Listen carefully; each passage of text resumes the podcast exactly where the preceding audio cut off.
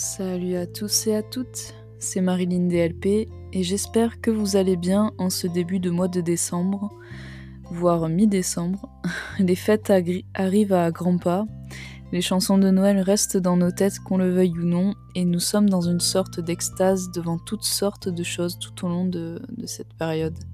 Ce n'est pas pour autant que cela diminue les angoisses ou l'anxiété du quotidien, notamment avec la période que nous traversons depuis l'année dernière. D'où le sujet qui va tourner autour de ce sixième épisode maintenant, qui a pour but de trouver des solutions pour réduire l'anxiété du quotidien.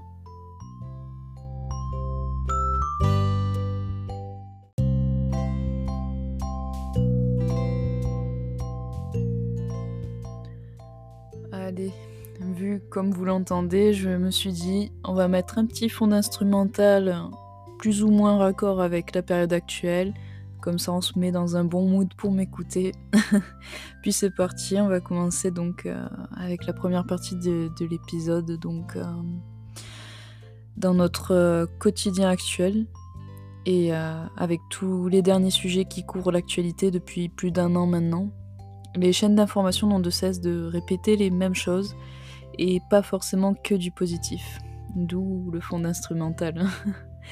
Je m'en suis rendu compte au début du premier confinement à quel point ce support d'information à la télévision était anxiogène à souhait, bien que je le savais déjà avant, mais je n'en avais pas mesuré l'amplitude encore.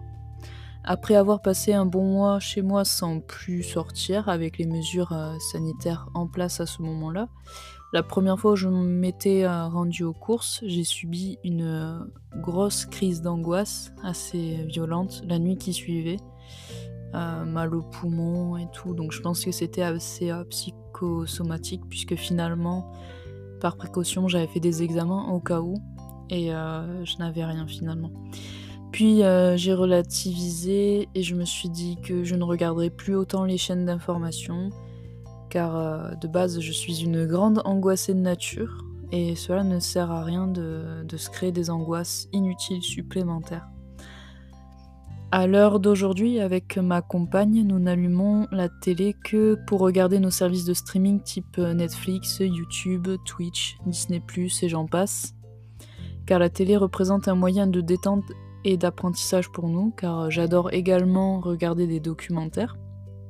Cependant, pour euh, demeurer tout de même en adéquation plus ou, plus ou moins proche avec euh, l'actualité, j'ai euh, quand même sur mon téléphone l'application France Info ou d'autres types d'applications informatives ou Google Actualité.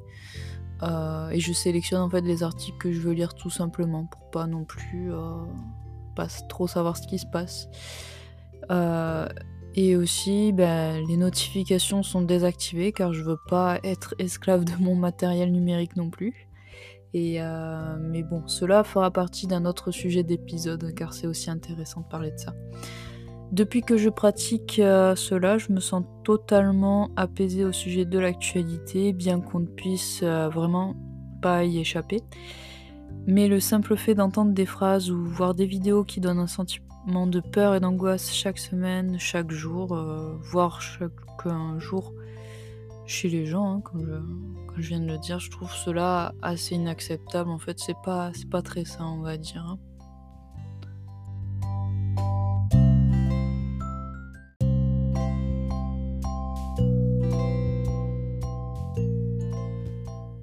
Non seulement l'actualité peut être euh, anxiogène, mais également votre entourage. Tout cela vient premièrement du fait que chaque personnalité et chaque tempérament dont nous sommes dotés font que nous sommes la plupart du temps en désaccord plutôt qu'en accord, ou bien souvent en accord parce que nous sommes en adéquation dans la conversation menée. Lorsqu'il s'agit de votre famille, vous savez que vous ne la choisissez pas, mais en plus d'être imparfaite, vous l'êtes tout autant donc euh, lorsque vous savez qu'il existe des discords ou des sujets sensibles, soyez indulgents. Lorsque vous les abordez, sachez communiquer en harmonie avec votre ressenti, mais avec parcimonie également. Lorsqu'on est ado, on communique abruptement ou l'on ne veut pas communiquer, et c'est souvent pour cela que l'entente entre ado et parents est compliquée. Je dirais même que l'adolescent est moins à blâmer dans ses propos que l'adulte, car euh, l'adulte est celui qui doit euh, avoir le plus de recul sur la situation par rapport à l'adolescent qui n'arrive pas encore à fixer les limites qu'il faut dans la communication qu'il engage avec euh, l'adulte. Je ne veux pas prendre parti de l'ado, mais je sais qu'en tant qu'être humain, il est plus facile de blâmer l'autre pour ses mots et ses gestes que d'accepter que l'on peut avoir tort même en tant qu'adulte. Les situations anxiogènes sont celles qui mettront autant un ado avec son parent que les parents entre eux ou encore des adultes entre eux dans des discussions sans fin, sans résultat satisfaisant les deux parties. Je trouve que la communication est la partie la plus complexe à gérer en tant qu'être humain, mais il s'agit également de la tâche la plus instructive et enrichissante qui nous unisse.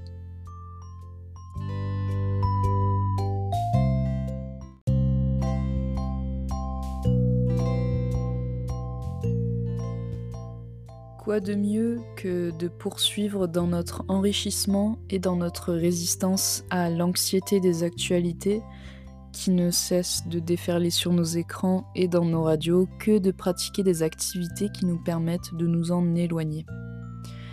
Je l'ai déjà abordé dans la première partie de cet épisode, mais il est important d'éviter d'écouter tous les jours les actualités. La pratique de la méditation est un bon moyen de vous recentrer sur vous-même et d'oublier le temps d'un instant défini le monde qui vous entoure, afin d'en ressortir plus enrichi, plus grand, grande, mieux dans votre corps et dans votre esprit malgré la tempête extérieure qui puisse exister. Il en va de même en écoutant le style de musique qui vous plaît, qui vous permet de penser à autre chose ou de comprendre l'émotion d'une musique avec l'émotion que vous traversez au moment de son écoute. Que dire de la pratique du sport pour remplir la sensation de satisfaction et de fierté suite à l'effort que vous aurez fourni pour l'accomplir?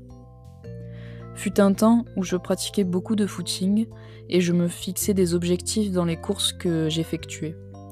Un jour, j'ai réussi à dépasser cet objectif et c'était une journée où il faisait gris dehors et où j'avais ressenti un mal-être toute la journée.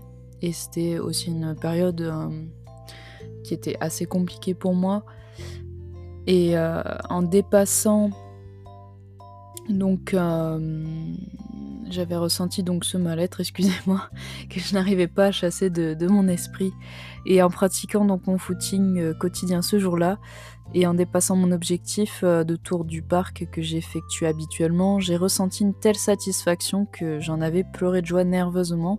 Et je me souviens encore dans, de ce moment-là.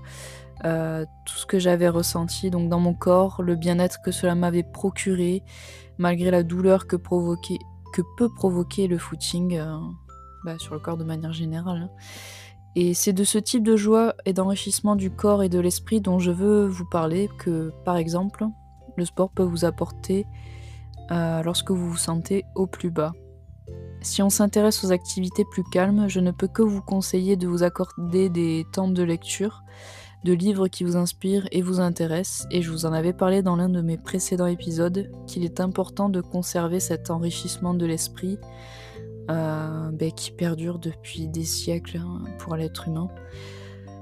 Et euh, de manière moins exigeante que la lecture, je vous recommande également d'écouter des podcasts, comme vous le faites actuellement avec le mien, et j'espère qu'il vous aide un petit peu d'ailleurs pour euh, vous enrichir encore d'une autre façon, en sélectionnant euh, plus ce que vous souhaitez entendre dans vos oreilles et ce dont votre cerveau a besoin pour s'enrichir sainement.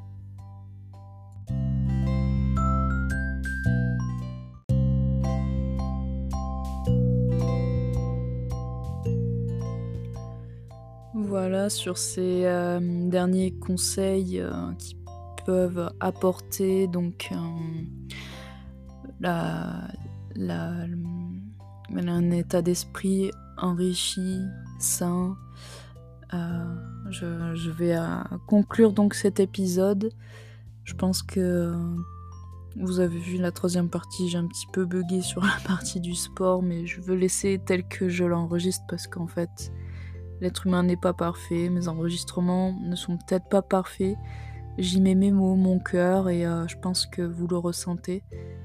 C'est, j'aime bien parler de l'expérience que que cela m'a permis d'en retirer en fait, vu que de base je suis une personne très très angoissée. Enfant, j'avais beaucoup de crises d'angoisse et je savais pas d'où ça venait.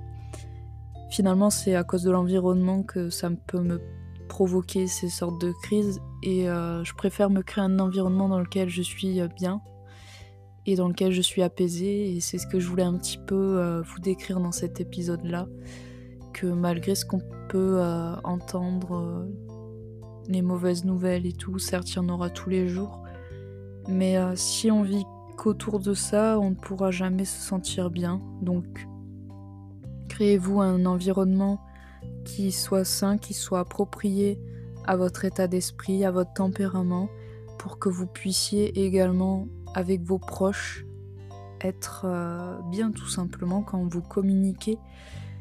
Finalement, c'est à partir de ce que vous, vous allez vivre vous et votre cocon que vous allez vous créer au quotidien par rapport euh, aux choses extérieures que vous allez partir sur de, de bonnes, euh, comment on dit, de bonnes ondes positives et que vous allez les retransmettre autour de vous sans pour autant attirer plus de choses négatives qui n'en existent déjà.